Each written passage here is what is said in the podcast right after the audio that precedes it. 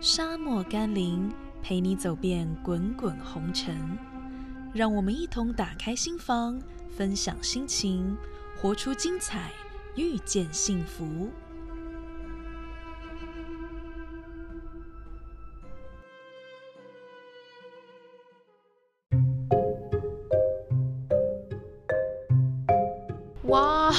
飞三八零哦！三八零是大飞机，感觉特别舒适，有生之年一定要搭一次看看。听说啊，三八零有两层楼，然后还有洗澡的地方，厕所又特别大，位子又特别宽，还有电影系统一定特别先进。到底是不是这样呢？三八零飞机，大家对于它有很多的想象。一般人搭飞机可能，呃，搭到一般的空巴、一般的七七七、波音七七七，可能没有这机会搭到三八零。但是因为现在飞三八零实在是成本非常的高，它又非常的耗油，所以公司现在决定停飞三八零，也在上个月把我们转受训机型到三五零。所以呢，我就要就我一个飞了三年多。三八零机型经验的组员呢，来跟你们分享一下三八零飞机在构造上，还有在在工作体验上，跟三五零机型到底有怎么样的差别呢？在三八零工作的组员有一个称号，我们叫它叫 Elite Crew，又是是这样的吗？那我们通通会在今天的节目中为大家揭晓。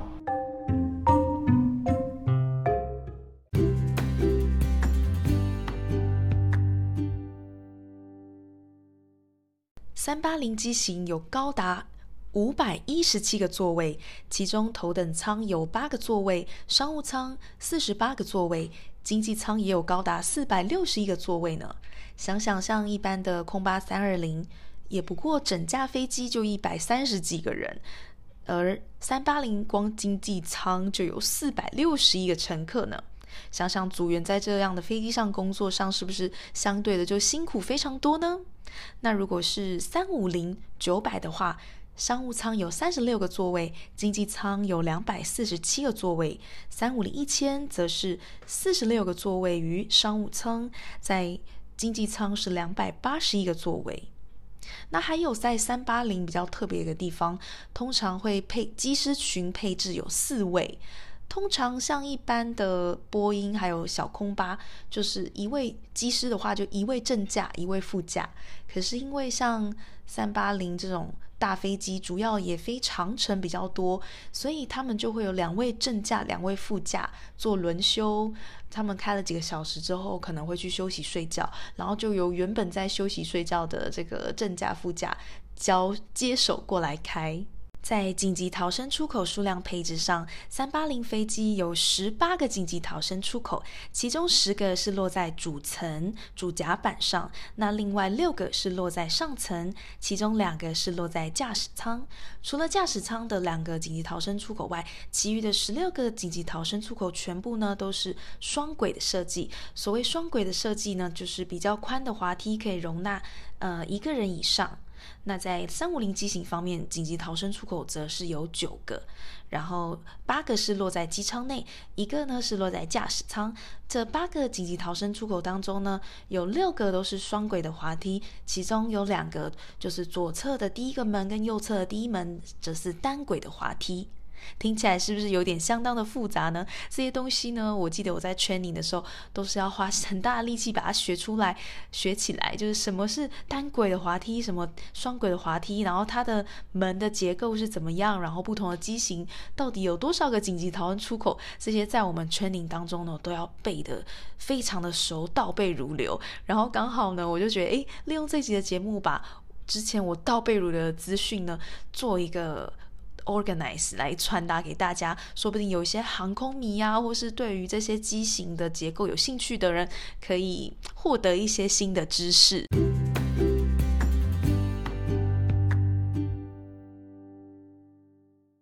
三八零主层在机位配置上是三四三，就是左边三个位子，右边三个位子，中间是四个位子。那三五零机型的话，配置是三三三，就是不管左边、中间、右边都是三个位子。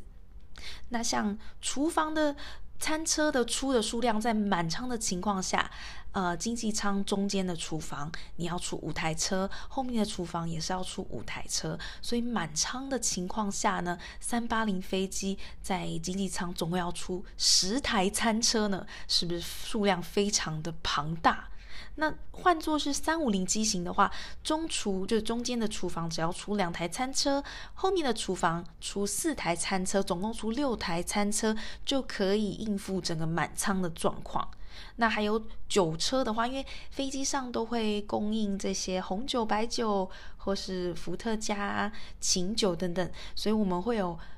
一整台的酒车里面装满了各式各样的酒。那像这样的酒车的配置，如果是三八零的飞机，光前面的厨房就可以配置到七台这样的酒车，然后后面的厨房最最多满仓的情况下配置到六台酒车。所以也就是说，如果三八零机型在满仓的情况下，整个经济舱酒车就可以呃数量多到总共十三台。那如果是呃，三五零的话，最多最多也顶多到满仓的情况下，就是六台九车，中间的厨房两台，后面的厨房四台。所以其实大家这样听下来，可以知道在 workload 工作负荷量上面，三八零真的是工作起来特别的辛苦，特别的累，因为它所有的数量都是 double double 再 double。也就是说，为什么大家会给予很大的掌声给予这个？三八零的组员，因为三八零的组员工作的时候要特别的快速有效率，才能应应这么多的乘客。那至于告诉大家为什么三八零的库在我们的公司叫做 Elite Crew，那是因为呢三八零的机型特别有头等舱，所以要成为头等舱的组员要经过一番特别的训练。那公司把这个训练叫做 Elite Crew Training Course，所以呢就有了这样的称号，就是说三八零的组员就是最精英的组员，因为他们透。经过了这个精英的受训，但其实我相信啦，不管你是飞什么样的机型的组员，只要你用心努力，你都是精英。所以我真的很开心，公司现在陆陆续续的把所有组员都开始受训过来，可以飞三五零机型，所以就再也没有说哦，你是三八零的，你是飞三五零的，就是明明大家都是 one team，可是公司把我们分类为。两个派系，就是一派是专门飞三八零的，然后飞三八零有时候会瞧不上飞三五零的，觉得三五零的动作好慢哦，飞三八零的我们比较快啊什么的，然后飞三五零的就会觉得说，哼，你们虚有其名，说什么是精英 crew，可是你们的飞的航点少得可怜。像我们公司的 slogan 是 Going places together，但是呢，飞三八零的就。很惨兮兮的，我们是 going six places together, only six places。因为呢，我们主要三八零航点有伦敦、巴黎、法兰克福（德国法兰克福），还有泰国曼谷，然后还有澳洲的雪梨跟墨尔本。就是这么六个点。如果像我是台湾人的话，三八零可以飞的广州，我还不能飞呢。所以对我而言，就是飞那六个点。然后这六个点每个月都会出现在你的班表中哦。所以你就只能空叹羡慕着三五零的人可以飞瑞士，可以飞挪威，可以飞维也纳一些欧洲比较短程的，然后比较好玩的点。那三八零的组员，我们就一直只能飞。这些重复、重复、不断重复的伦敦、法国、德国等等等，所以听到这边，我觉得大家应该很明显的知道我比较偏好是哪一个机型了吧？我虽然飞三八零飞了这么久，三年多，但是我真的非常兴奋，非常雀跃。我在十月终于完成了我的三五年的受训，因为我真的很期待，记忆之前重复去了这么多遍这个相同的景点，终于可以在我。呃，受训完三五零之后呢，有了崭新的飞行生活，因为我可以去新的航点啦，我真的非常的兴奋。所以上个月就连续得到了两趟挪挪威跟两趟瑞典。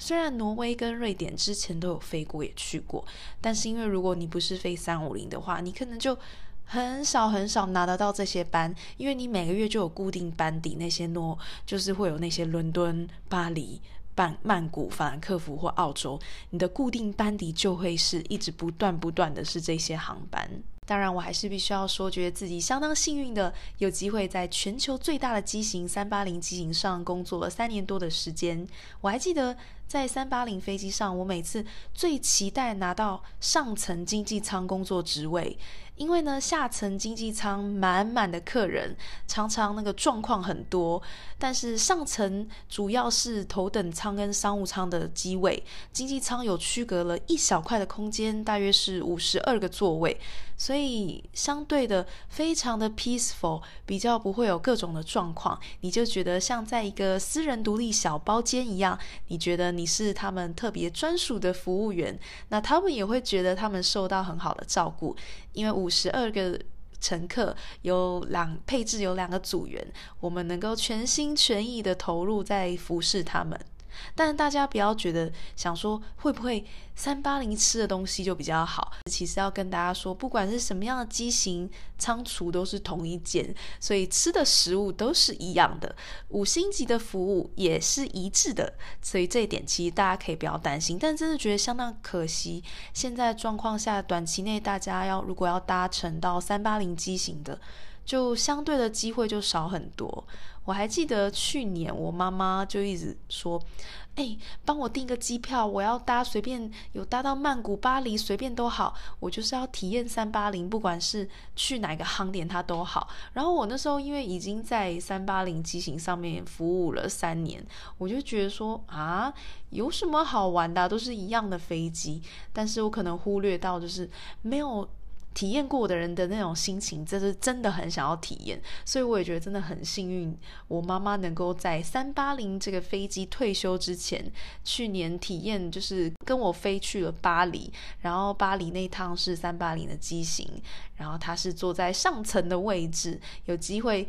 体验到就是三八零的环境，但可惜的是，我妈妈好像没怎么体验机上娱乐系统，大部分的时间都在睡觉。不过，其实像我们有时候搭员工机票，组员啊、家人，因为其实已经搭过自家航空好几趟，所以可能新鲜感已消退，所以上飞机不会那么精神奕奕的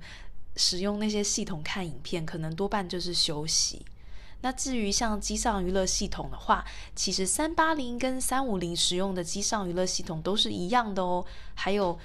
经济舱的座位的大小、座位的配置。座位的宽度、间距这些的，我必须要说，以我亲身自己的详细比较，我发现其实是完全一样的。差别的话，在于三八零的机身比较长，座位比较多，所以如果你要从前面的厨房走到后面的厨房，你会感觉走的比较远。那三五零的感觉就是前面的厨房跟后面的厨房相对就比较近，因为它的机位就比较少。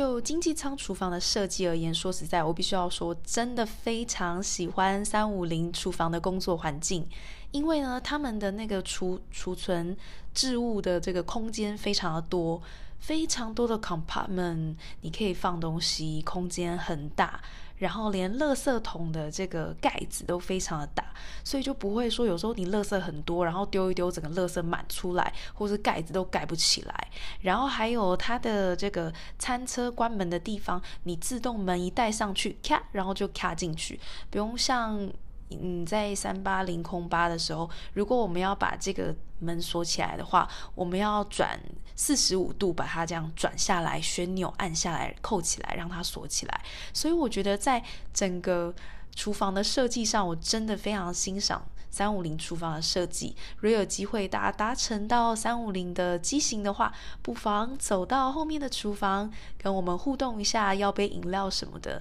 看看那边的环境，你就会觉得。怎么样叫做我形容的空间大的感觉？因为真的空间是蛮大的，在那边蛮舒服的，而且厨房中还有椅子可以坐呢。因为像一般而言，嗯，我们在波音七七七啊或者三八零，你的座椅跟你的厨房都是隔着一小段距离的。可是三五零后面的厨房非常特别，你的 jump seat 就在厨房的正中央，你随时就可以在厨房中坐下来。我感觉真的是非常的酷。那接下来要跟大家讲关于组员休息空间。组员休息空间的话，以三五零而言，如果我们要睡觉，我们是要爬上上层的地方睡觉。那三八零的话，你就是要走到它的肚子下面睡觉，然后你睡觉的地方呢，都是双层铺，有上下铺的概念。三五零你睡觉的空间都是在同一层的空间，主要都是上层的空间，就不会出现说哇，像我就是那种睡下铺，我就会睡不好，我一定想要睡上铺，所以我就。以前飞三八零的时候，就觉得很怕自己太晚进去就拿不到上铺，但其实也不会，因为有些人特别喜欢睡下铺的位置，因为上铺你还要再爬上去，然后下铺你就直接坐进去就可以了，所以真的是各有所好。那我的话，我真的以睡觉的这个组员休息睡觉的空间的话，我是偏好三五零机型设计的组员休息空间。至于厕所的设计，我想以组员的立场而言，我绝对还是偏好三五零，因为三八零的厕所里面不知道怎么回事，它的储存空间非常的少，所以说，呃，我们没有空间存放我们想要补充的这些面纸、卫生纸等等。每次我们要更换面面纸、卫生纸，我们都要提着一篮的这些厕所的东西在手上，然后进去换。那如果是三五零机型的话，其实我们都可以偷塞很多面纸啊、卫生纸啊、各种设备在那个厕所里面的小抽屉或是小柜子里面。所以我们在补充这些厕所东西的时候，我们不用拿着大包小包的这些厕所的东西走进去，我们只要在厕所里面打开柜子，然后把这些面纸、卷筒纸填充进去就可以了，相当的方便。所以在厕所方面呢，三五零又略胜一筹。我觉得我给了三五零好高好高的分数哦。那三八零到底有没有什么赢面呢？好，那我就来讲一个，就。它的门的设计而言，其实是三八零的迎面，因为三八零的门的设计，它有一个 door and slide indicator panel，就是一个自动控制的界面，所以你开门的时候，你只要按一个上面的按钮，一个 open，你按着之后门就会自动打开。那不像传统的七七七波音或者是三五零，你都是要把它的开门的把手拉起来之后，把门推出去，用你身体的力量推出去，它才会开门。那所以在门的方面，三八零是一个优势。三八零还有一个最大、最最最大的优势，它的上层这个商务舱跟头等舱的空间当中有一个很大的社交空间。这个叫做空中迷你酒吧，所以你很难想象吧？飞机上面出现了迷你酒吧，我觉得这真的是三八零一个最让人称羡的地方。它在这个社交空间当中有很空间很大的沙发，然后还有一个就是跟你去夜店、跟你去 lounge bar 一样的一个一个酒吧的概念，上面布置的各种的酒，有吧台，然后会有一个组员专门负责。呃，吧台的工作在帮你调出各种你想要喝的酒，听起来就十分的浪漫，对吧？